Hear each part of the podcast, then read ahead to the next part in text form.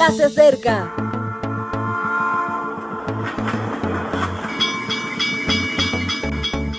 Partimos ya.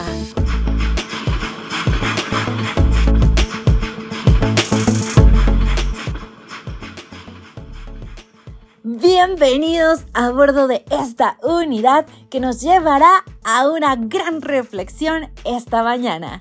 Tenemos mucho que aprender hoy, pero nos centraremos en un tema básico. A mi imagen es el título. Y nuestro texto de hoy es nada más y nada menos que el segundo mandamiento de las Escrituras. Este se encuentra en Éxodo 24. No te harás imagen ni ninguna semejanza de lo que esté arriba en el cielo, ni abajo en la tierra, ni en las aguas debajo de la tierra. Nuestro tema para esta maravillosa mañana es Relación 10 palabras. ¿Qué me harías si te digo que hay una iglesia que adora a un jugador de fútbol?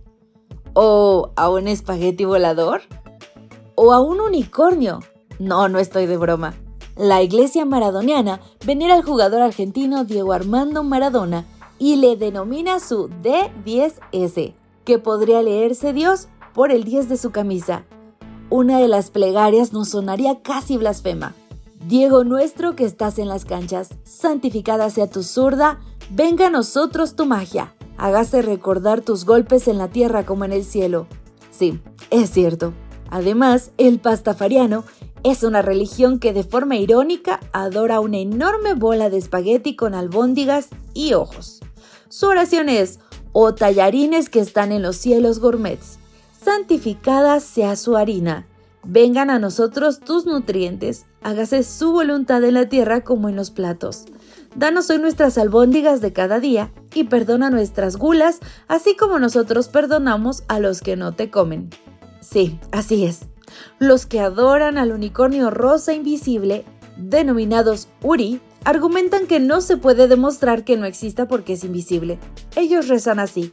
Benditas sean sus sagradas pezuñas, la paz sea con ella y que sus pezuñas nunca sean erradas.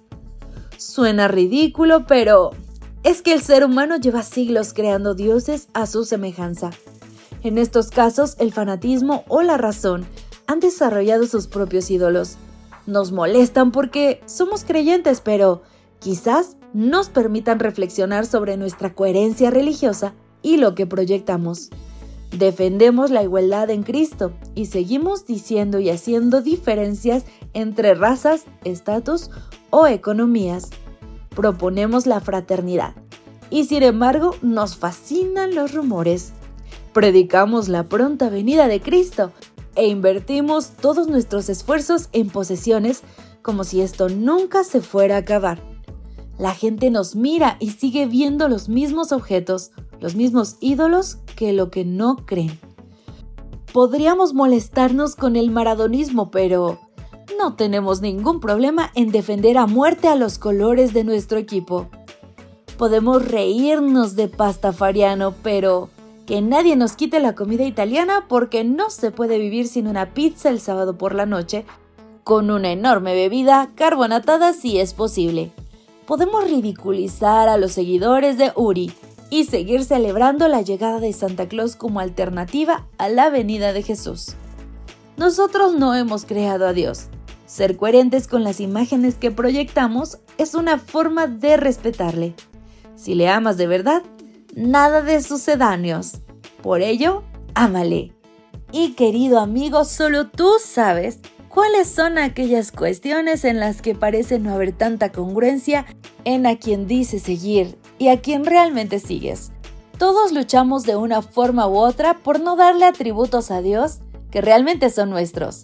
Por ejemplo, en el buscar la venganza o el castigo, sin contemplar el amor grande que Dios tiene para nosotros o tal vez un Dios permisivo que admite toda clase de comportamientos contradiciendo totalmente su palabra. Sí, querido amigo, esos son dioses falsos. Si queremos realmente honrar su palabra y sus mandamientos, debemos darnos a la tarea de conocer realmente quién es el Dios a quien adoramos. Por hoy finaliza nuestra reflexión. Hasta la próxima.